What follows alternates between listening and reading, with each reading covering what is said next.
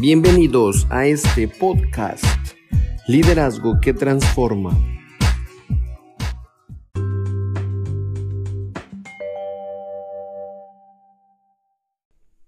Saludos a todos, ¿cómo están? Una vez más, Daniel Solares les saluda y estoy muy, muy feliz de compartir nuestro segundo episodio en el podcast de Liderazgo que Transforma. Sin duda, el primer episodio nos dejó ver lo valioso que es la confianza.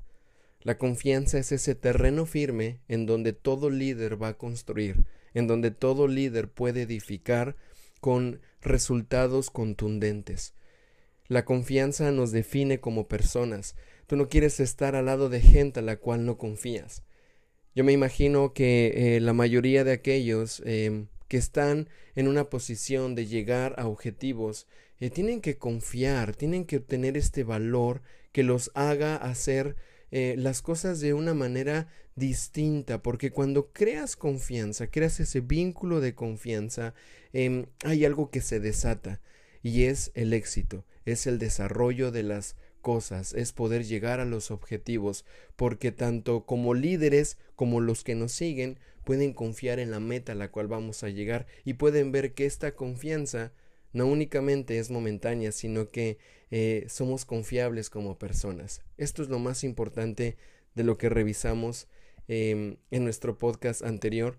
Y hoy simplemente em, quiero introducir un tema que me parece sumamente importante y es el tema de la conexión. Todo líder debe de aprender a cómo conectar. Y déjame leerte eh, una, una, frase que uno de los eh, hombres más, más exitosos, perdón, de, de, Estados Unidos y de una de las compañías más eh, reconocidas, Pepsi Company, em, el presidente de la junta directiva y jefe principal, él, él admite lo siguiente. Dice, la gente tolera errores honestos. Pero si usted viola la confianza de ellos, le será muy difícil recuperarla. Esa es una de las razones por las que la confianza debe de ser para usted una de sus posesiones más valiosas. Puede engañar a su jefe, pero jamás podrá engañar a sus colegas y a las personas que le rodean. Aquí claramente Kai Waterport nos deja ver algo muy interesante. Nos deja ver de cómo muchas veces hay tolerancia en aquellas cosas que se ven ingenuas, errores honestos, em, y posiblemente, ¿verdad? Eh, cosas que, que son, son pasajeras, que puedes dejar pasar en algún momento, pero cuando se llega a violar la confianza, cuando ya no, ya no hay ese, ese fundamento de lealtad, eh, vas a darte cuenta que la gente que comete este tipo de errores eh, pierde la conexión con los demás, pierde el, el, valor que lo hacía confiable. Y eso afecta mucho a las instituciones, esto afecta bastante a las empresas.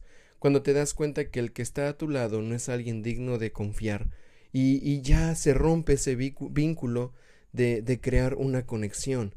Y esto es algo que no, no se puede eh, ver a la ligera, porque sin duda la conexión es, es la base de un buen liderazgo. Un líder no puede liderar a gente, ¿verdad? O no puede llevar a las personas a los objetivos o a las metas si no hay una buena conexión. Es una base. Es una base porque eso te permite tener un relacionamiento, te permite conocer a las personas que están a tu lado y te permite que ellos también te conozcan. Esta, esta parte de la conexión es, es, es sumamente em, delicada porque tendemos a conectarnos con aquellos a los cuales em, nos sentimos identificados. Hay personas que son eh, de actitudes muy extrovertidas, otros muy introvertidos, eh, y tendemos a conectarnos rápido con aquellos que no son muy iguales. Pero en el tema de liderazgo tenemos que aprender a conectarnos con cada una de las personas. Quiero poner esta escena delante de, tu imaginación y, ahí donde estás. Yo no sé, em, de repente, ¿verdad? Eh, puede haber una compañía, puede haber una organización, puedes tener un equipo de trabajo y, y, y siempre llega a haber dos o tres personas con las cuales te cuesta un poco conectar la idea, te cuesta un poco que esta persona entienda lo que estás queriendo proyectar.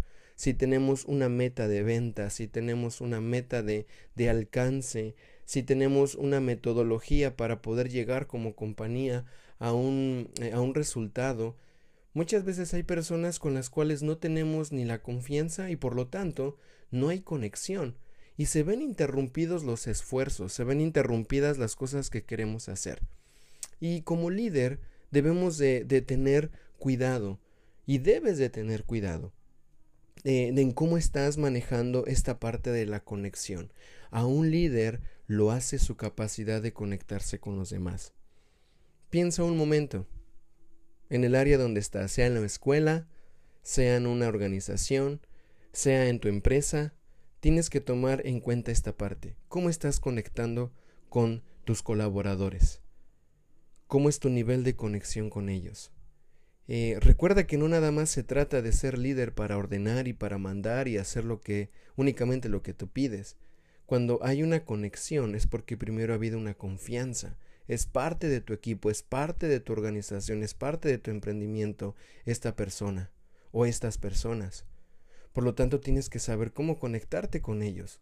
¿Por qué? Porque si tú logras eh, encajar una buena conexión, ellos van a abrazar la visión ellos van a abrazar la misión, ellos van a buscar tus mismos objetivos, porque hay una conexión.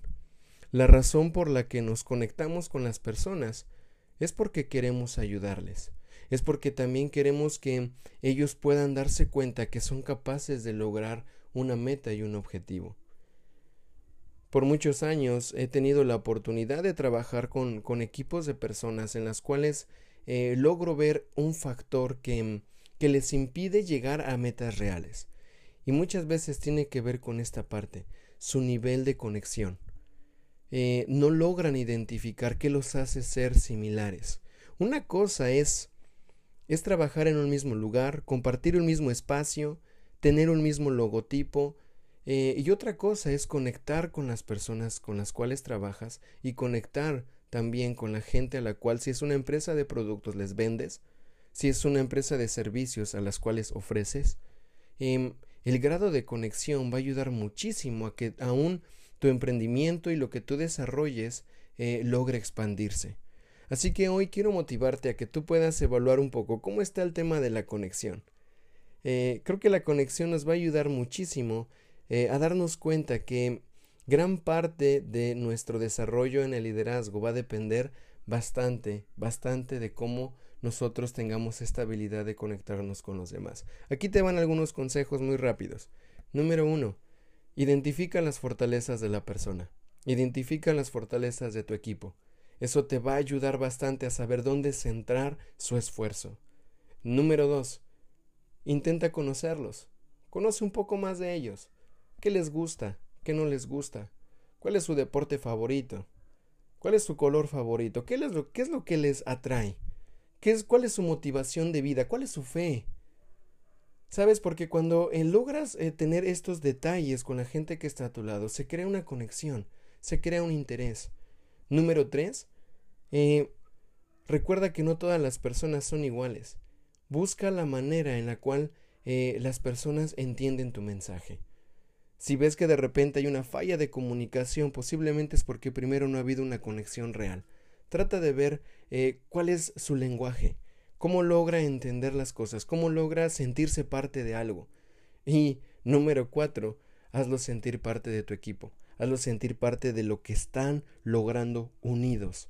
Eso va a ayudar muchísimo a mantener una verdadera conexión.